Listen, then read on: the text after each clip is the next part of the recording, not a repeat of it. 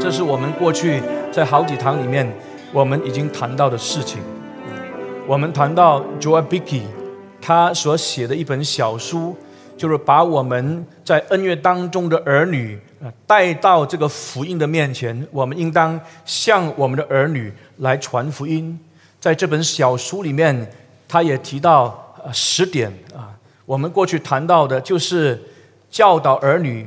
有关于上帝是怎么样的上帝，在这本小书，他提到传福音的内容的第一点。第二呢，就是教导儿女有关于罪的严重性。第三点谈到呢，在传福音的过程，要教导我们的儿女有关于不认罪、不认罪悔改的这个严重的结果。然后第四，今天特别要谈到，就是要教导我们儿女，他们需要重生。我们过去也曾经谈到。如果我们接受一种是叫的假设性重生的这样一个神学的思想，也就是相信，既然我们的儿女是在恩怨的里面，那么他们自小的时候就已经是重生得救。那这样的思想呢，特别是 Abraham Kuyper，就是荷兰改革中神学的这个大师 Abraham Kuyper，他一个很重要的思想，他因为教导呃会众说。就是当我们的儿女生下来以后，基本上他们是生在这个基督徒的家庭，他们是蒙拣选的儿女。他们既然是蒙拣选的儿女，他们就是重生得救的儿女。他们教导呃，在这个恩怨当中的父母亲，一定要相信，一定要先假设他们在恩怨当中的儿女已经是重生的儿女啊。除非当我们的儿女长大成人，他们已经是进入一个成熟的年月的当中，在这样一个成熟的年纪里面，我们很明显看到他们是不信耶稣，他们是显出不是真正重生得救的这个记号，我们才认定他们不是重生得救。意思是说，他们一生下来，我们先要相信，先要假定他们是已经重生得救的，这就是。Abraham Kuyper 他相信这种是叫做 presumptive 啊啊这个 regeneration 啊这种的 presumptive regeneration 的思想，假设性重生的神学思想呢，当然很容易就嗯满足了我们就是作为基督徒父母亲的一个一个一个思想，说我们的儿女其实是得救的。但是我们却从很多实际的数据看见，在基督徒家庭成长的儿女，到最后，他们真的不一定是得救的。那如果是这样的话，我们作为基督徒家庭的父母亲，我们一定要很注重向我们的儿女来传福音，而不能假设他们是重生得救的。原因是我们知道，虽然。这个恩怨当中的儿女，从这个恩怨的角度来理解的时候，恩怨来理解，在基督徒家庭所生下的儿女，不是只是往往是只是牵涉到将来这些儿女是重生得救的人啊，也牵涉到什么呢？也牵涉到不是重生得救的人。我们对于恩约现在要有一个很清楚的概念：当我们的儿女生在我们的家庭里面，我们是基督徒，他们是恩约当中的儿女。我们对于恩约这个概念，要明白，恩约是包括两个群体。第一种的群体就是，他们是真正重生得救的，他们是上帝勇士所定旨、所预定得救的群体，这是第一个层面。但是，当我们谈恩怨的时候呢？也牵涉到第二种的群体，也就是因为他们是生在基督徒的家庭，或者生在圣徒的家庭，他们因为是生在圣徒的家庭，他们就是恩约的子民。不过呢，这个群体也许等到他们长大以后，他们表明他们不是要信耶稣的人。所以，当我们说恩约的群体，我们从圣经里面明白，基本上就包括这两两呃两两个群体啊。那这个 presumptive regeneration 就是假设性重生的这个概念呢，他们有一个错误的假设，就是就认定恩怨的群体只有一种，也就是一定是重生得救的。那这样的一个思想有没有很清楚圣经的这样的一个根据呢？如果我们从这个严谨的圣经的总原则来看的时候，完全是站不住脚的。比方说，我们现在先先翻译出的圣经就是《》，《创世纪》第十七章，《创世纪》第十七章。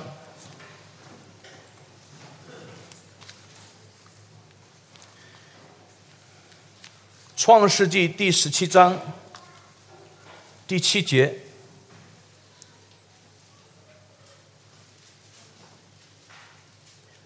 创世纪》第十七章十七章第七节，请大家站起来念十七章第七节。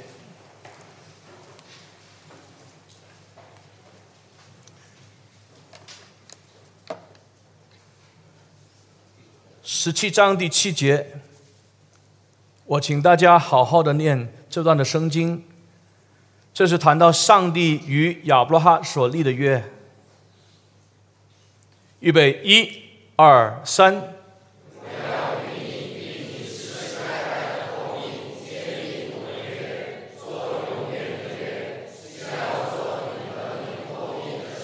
啊，请坐。如果你问那些相信假设性重生，或者叫做 presumptive。regeneration regeneration 神学的人，他们是怎么理解呢？他们这里的理解就是说，上帝明明说我要与你，并你世世代代的后裔建立我的约，做永远的约，是要做你和你后裔的神。啊，他们的理解就是亚伯拉罕是上帝与他立约的，然后亚伯拉罕的后代，上帝也与他的后代立约。那这些立约的人呢？他们都是重生得救的。这些人，他们都是蒙上帝要救赎的人。这是 presumptive regeneration 的群体啊，这些的啊，这些的教会，他们所相信的。不过，如果你单单这样子来理解的时候，你从整个圣经往前的记载是站不住脚的。为什么呢？因为当亚伯拉罕他与上帝立约。然后你看他的儿女也与上帝的立约，包括谁呢？包括以实玛利。以实玛利也是上帝的约名，所以他有这个歌礼作为记号。但是你可以再看的时候，以实玛利到最后有没有真正信上帝呢？没有，以实玛利没有信上帝。整个救赎历史你往前看的时候。很多受过割礼是上帝恩约的子民，他们到最后都没有真正信上帝。包括在旷野，这二十岁以上所死掉的人，你看那边是多少人啊？你最少你最少可以说五百，这个五十多六十万的男男人，你包括这些妇女还有孩子在内的时候，当然是超过一百二十万。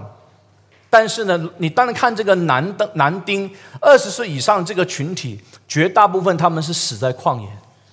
这些人都是有这个立约的记号，就是割礼。这些人没有信上帝啊。你也可以发现，这个以扫跟这个雅各，圣经告诉我们说，以扫是上帝所恨恶的，雅各是上帝所拣选所爱的。你又可以发现呢，虽然他们有一个外在割礼作为约名的一个记号，不过到最后证明他们不是信上帝的。于是乎，我们从这样一个旧约来到新约，我们知道生在我们家里面的孩子，我们不能认定他们就是长大以后一定是信耶稣的。那。这些相信 presumptive regeneration 的人，他们怎么样去理解其他的经文呢？包括什么？包括新约一些经文啊！我我现在再让大家稍微再知道一下。比方说新约里面哥林多前书一章第二节，你现在翻开圣经来看。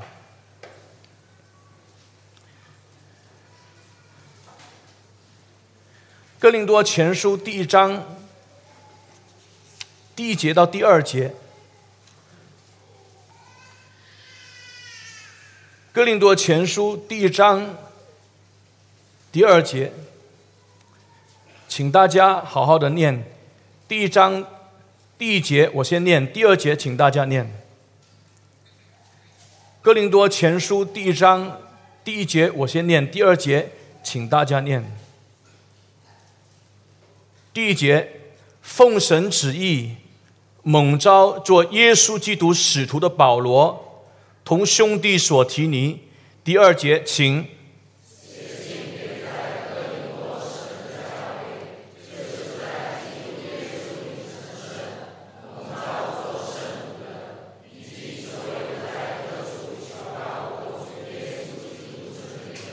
好，我们再翻多一处圣经，《哥林多后书》一章第一节，一章一节，《哥林多后书》一章一节。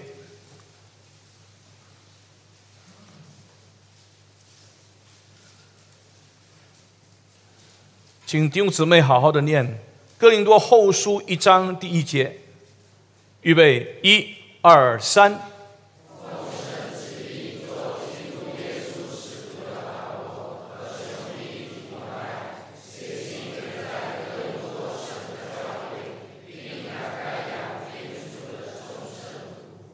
相信假设性重生的基督徒或者教会，他们从。旧约圣经也从新约圣经里面来看，他们看什么呢？看到保罗写这些书信，写这个书信给教会的时候，你都可以看得很清楚啊。比方说《哥林多前书》一章第二节，他说写信给哥林多神的教会。那这个哥林多神的教会呢，这个是有形的教会。他说就是在基督耶稣里面成圣的，蒙召做圣徒的。以及所有各处求告我主耶稣基督之名的人，如果是这样的话，我们能不能够先假设，在哥林多教会里面有相当多这些家庭，他们也有他们的儿女，他们其实也是成为上帝教会里面的一份子，他们其实也是在最后的时候呢，在耶稣基督里面成圣，他们是蒙召做圣徒的，可不可以这样子的推论呢？你问这些相信预设重生派的人，他们觉得说是可以这样子来理解的。包括在后面的哥林多后书一章一节写信给哥林多神的教会，并亚盖亚啊，就是各处这个众圣徒，他们的理解的众圣徒，一定是包括基督徒家庭里面的儿女。换句话说，虽然从小的时候我们还看不出这个孩子是不是一定得救，但是基本上他们先假定这些生在基督徒家庭的儿女他们是得救的，除非等到他们长大以后显明他们是不重生得救的这些的人啊。那因为这个缘故呢，基本上我们已经说了，他们对于向自己的儿孩子来传福音是很欠缺的。我盼望我们讲到今天，我盼望我们不要只是听了以后，你就是把它听了过。我盼望我们讲到今天，你真的要很慎重来看待你家里面的孩子。你不要先假设他你的孩子已经得重生得救了。我们为什么会以为他们已经重生得救呢？因为你看到他好像开始有读圣经了，你看到他开始好像祷告了。你看到他开始在参加教龄不同的这些活动了，所以你就跟我们说啊，因为他参加青年团契，他是青年团契里面服侍的，他是带领团契的啊，他带领什么服侍的啊？他在家里面也有读经，也有祷告啊。我现在告诉你，这些都是什么呢？这都是外在我们看得见。当然，这个很可能他真的是重生得救，不过我现在也要告诉你。不一定他是真正重生得救，他可以是因为在一个家庭传统里面，因为你这样一直教导他，因为你一直这样关注他，因为整体教会也是给他已经习以为常。啊，我参加很多的活动，那么他就感到他自己是信耶稣的。这个还不是最关键，最关键的是什么？最关键的是他的心，他心的倾向，他心的渴慕，好像彼得前书第二章里面谈到，我们应当好像是什么呢？我们对上帝的话，好像是一个新生的婴儿，是渴慕灵奶的，重生得救的孩子。我们有没有观察到他的心，他的科目是上帝的话，不是因为你吩咐他，不是因为你一直要用一个一个怎么样的权柄来压他，说你一定要灵修，你一定要读经，你一定要祷告，那么他就读经，他就祷告。你没有吩咐他的时候，他就没有心去祷告；你没有吩吩咐他的时候，他就不要读经。这是有很大的这个问题的。Reform 看重生得救的时候，他不是看只是外在这个行为。Reform 神学里面很看重这个动机伦理嘛，看重这个动机伦理的时候，他很看重这个新的倾向。在前两堂的时候，我们已经提过，戴永夫博士来的时候，他一直强调就是这个新的倾向。这个新的渴慕是一个很大的关键，而且是父母亲要常常去观察、去问他们，他们对上帝话这个科目是怎么样的，而不只是看他有灵修、有读经、有祷告，他有好行为啊，他这个观念很好啊，不是从这个角度去看，是从他新的倾向、新的科目。如果你注意到你的孩子。他是自己主动、很渴慕要去知道上帝的话，因为他要去遵行上帝的话。这个是表明他是重生得救一个最起码我们能够观察到的一个记号，是新的倾向。Spurgeon 他在十岁的时候，他就清楚知道自己是一个得罪上帝的人。我们看 Spurgeon 那个专辑里面，他多处提到呢，斯布真 Spurgeon。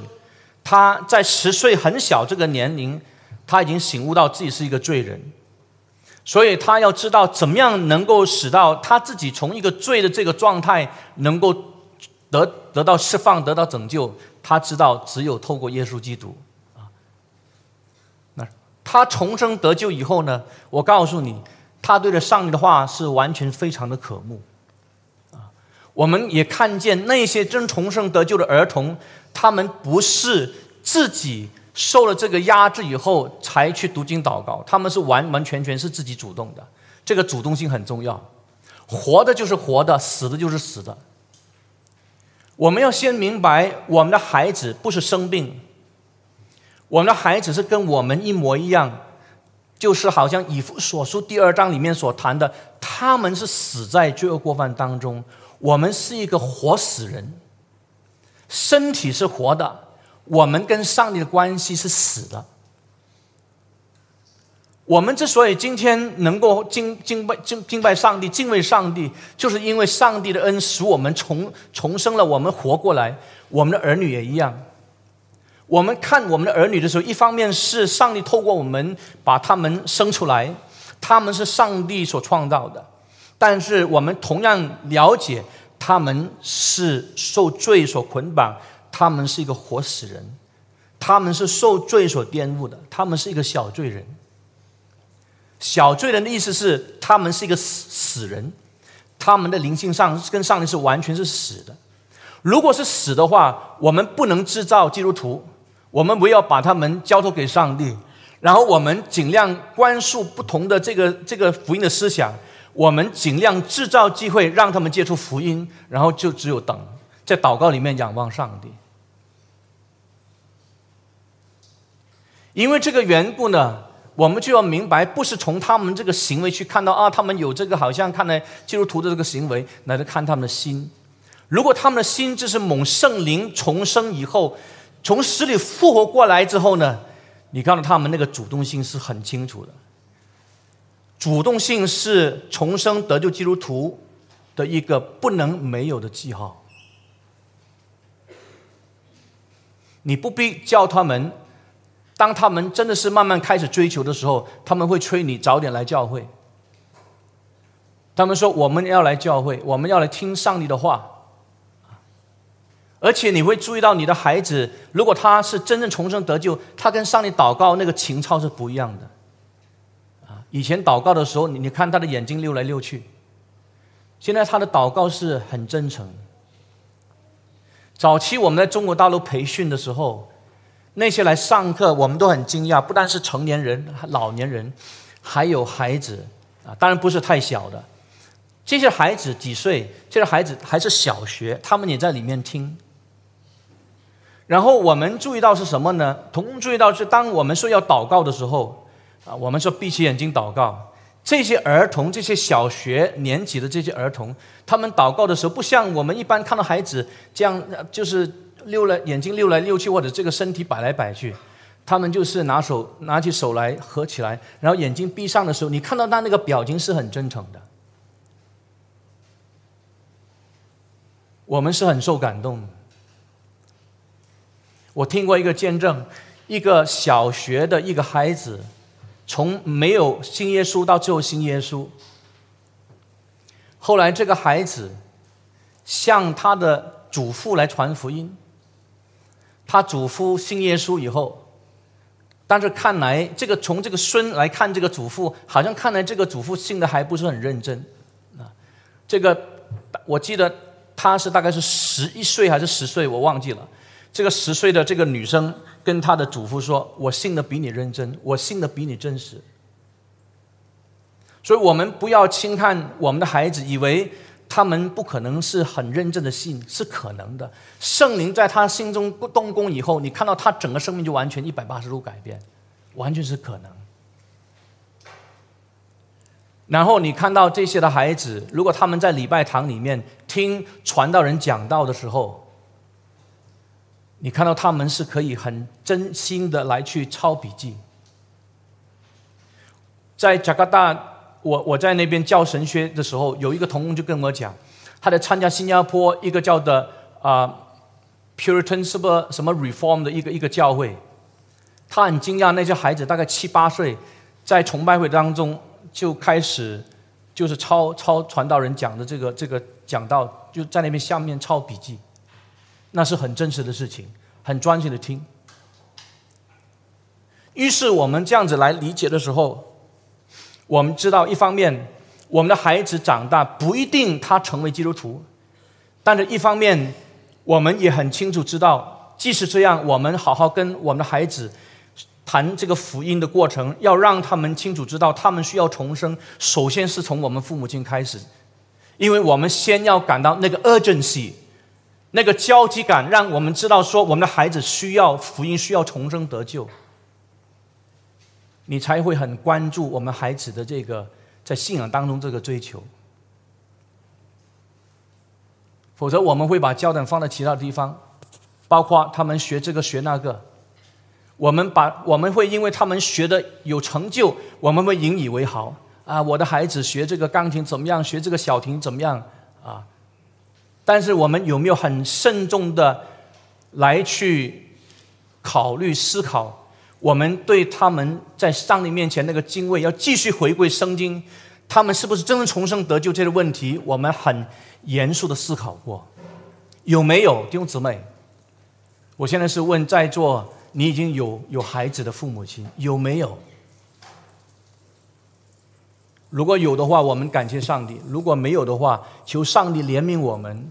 从今天开始，我们要非常认真的来去讨论，或者是考关注这个事情。我们在外面忙很多，弟兄姊妹。今天我们说我们钱不够用，啊，爸爸出去工作，妈妈出去工作，但是我们却失去了，就是。我们的孩子关注福音这个他成长的这个过程，所以这个是我们要求主怜悯我们的。当你看那个《忠实父母》那本书的时候，他谈到最后最后几呃几章的时候，我记得里面有提过一个例子，就是一个家庭，那个做妈妈的啊，她是一个做护士啊，她很有这个这个成就，在外面做很有成就感。可是回到家里面，他已经没有多大的这个力气在关注孩子的信仰，也没有多少时间可以跟孩子有沟通。等到他放下做护士的那个职分的时候，他才发现原来他孩子成长过程当中，他失去了太多。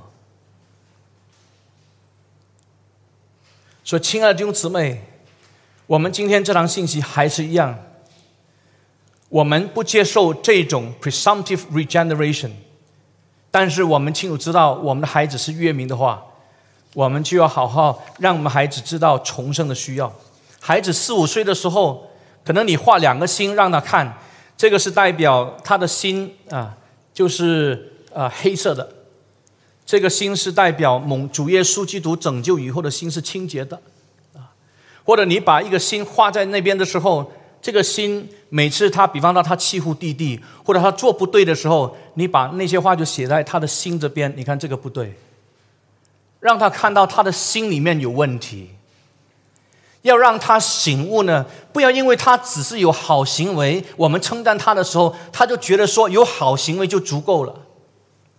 当我们的孩子有好行为，他乖的时候，我们可以称赞他，我们可以肯定他没有问题。不过，不要让他有一个错误的这个假设，认为说他只要有好行为就足够了，因为有好行为好像就就是一个真正重生得救的基督徒，不是。这个过程也要让我们孩子了解到，他们的心有很多这些罪的问题，然后一直告诉他，你需要耶稣的拯救，爸爸不能救你，妈妈不能救你，只有一位能够救你，就是耶稣基督。你需要重生，虽然还他很可能还不知道什么叫做重生啊。当他慢慢成长的时候，这个概念呢，就是重他需要重生这个概念会越来越重，而且他知道重生只有透过耶稣就是拯救才能够达到。所以我们讲到最后，就是盼望弟兄姊妹了解我们孩子的这个重要性，不要因为我们需要赚更多的钱，我们就失去了向孩子传福音这个必须性。这个时候，我们站起来，我们特别再一次为我们的孩子祷告。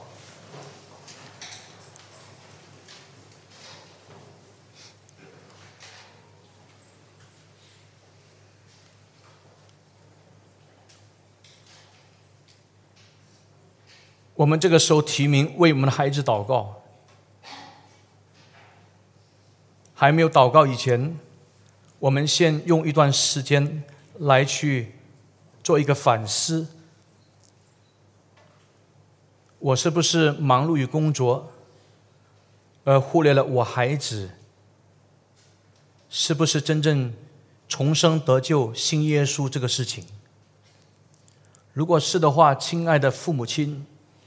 我们就需要在上帝面前悔改，就是因为上帝把这些孩子赐给我们，我们照顾他们、养育他们，不单是使到他们可以丰衣足食，不单使到他们可以以后可以接受呃最好的教育，因为最关键的是，我们期盼我们能够制造一个福音的环境，一个适切的信仰的环境。让我们儿女从小，他们就可以接触福音，接触上帝的道。他们是生在基督徒家庭里面的约民，所以我们是有这样神圣的职责。那如果没有的话，我们应当悔改。怎么调整呢？弟兄姊妹，你自己好好去看。你不需要花这么多时间去赚这么多钱的，你把那个那个花这么多时间的那个那个。那个把它分出来，好好关注你孩子的啊这个信仰。你向上帝求智慧。我在说，如果你要供两个房子，不需要有两个房子，或者你很多的房子，你不需要，你把这些都把它放掉，然后呢，安排时间，好好关注。跟你孩子之间这个关系，而且你自己本身要好好的追求上帝的话，那么你有上帝的话来给你的孩子分享。求上帝这样怜悯我们。我们还没有孩子的话，求上帝预备我们。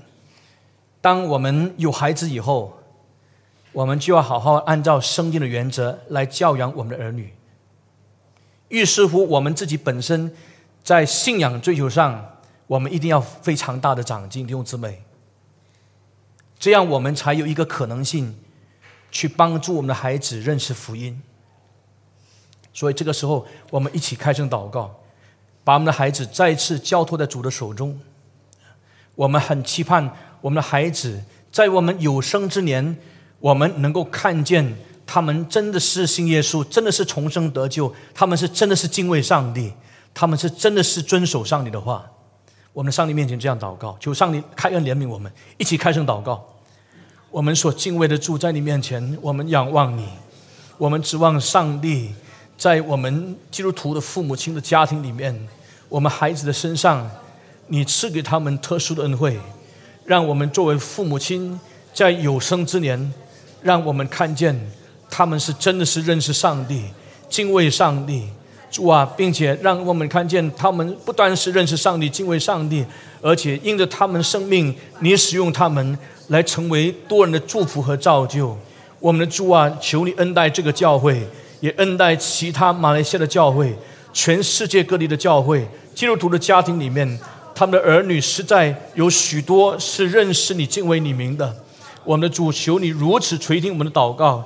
主啊，在座在座已经是有儿女的父母亲，求上帝你继续更新他们的生命，让他们关注他们儿女的信仰超过一切。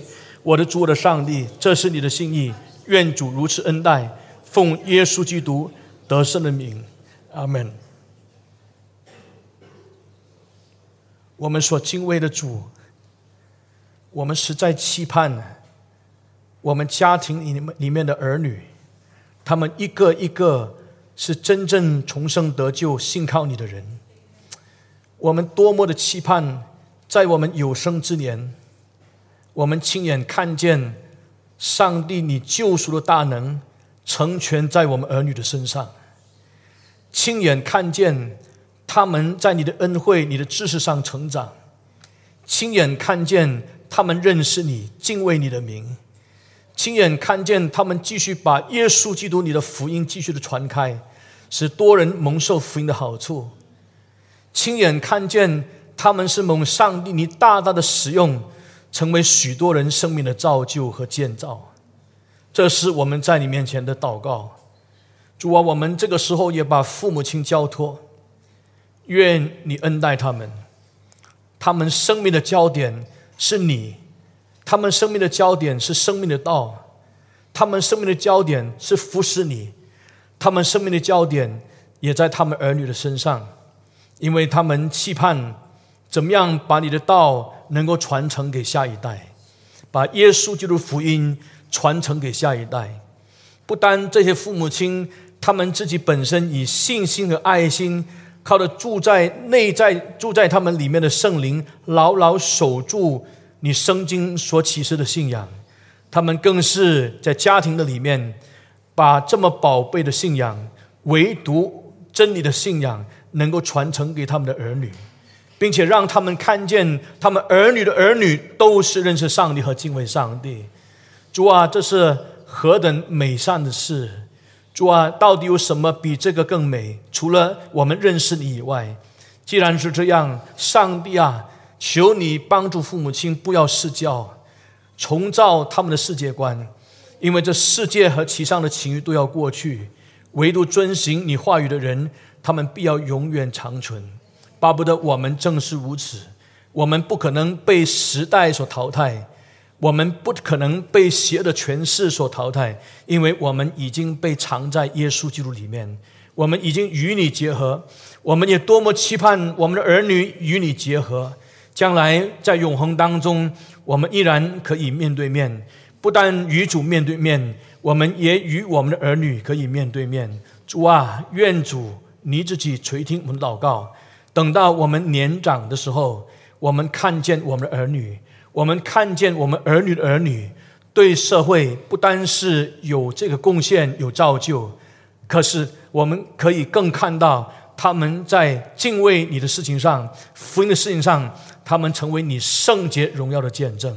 感谢上帝，你已经垂听我们的祷告，你要施恩给那一些谦和、饥渴慕义。真的要成为这样父母亲的弟兄姊妹，感谢上帝，你赐福他们，奉主耶稣基督得胜的名祷告，阿门。我们依然安静在主的面前。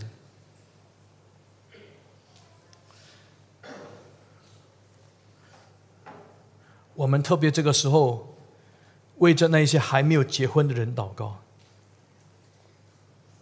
我们求上帝施恩给这些将来可能结婚的。如果他们结婚，他们也有这个很清楚，要扛起做这个父母亲教养儿女的这个父母亲的这个职责，按照主的教训来养育和警戒他们的儿女。所以这个时候，我们为着还没有结婚、以后可能结婚的这些弟兄姊妹，我们也交托在主的手中。我们求主恩待他们，以后建立家庭，他们也是如此来教养他们的儿女。我们一起开声，情辞迫切向上帝祷告，一起开声祷告。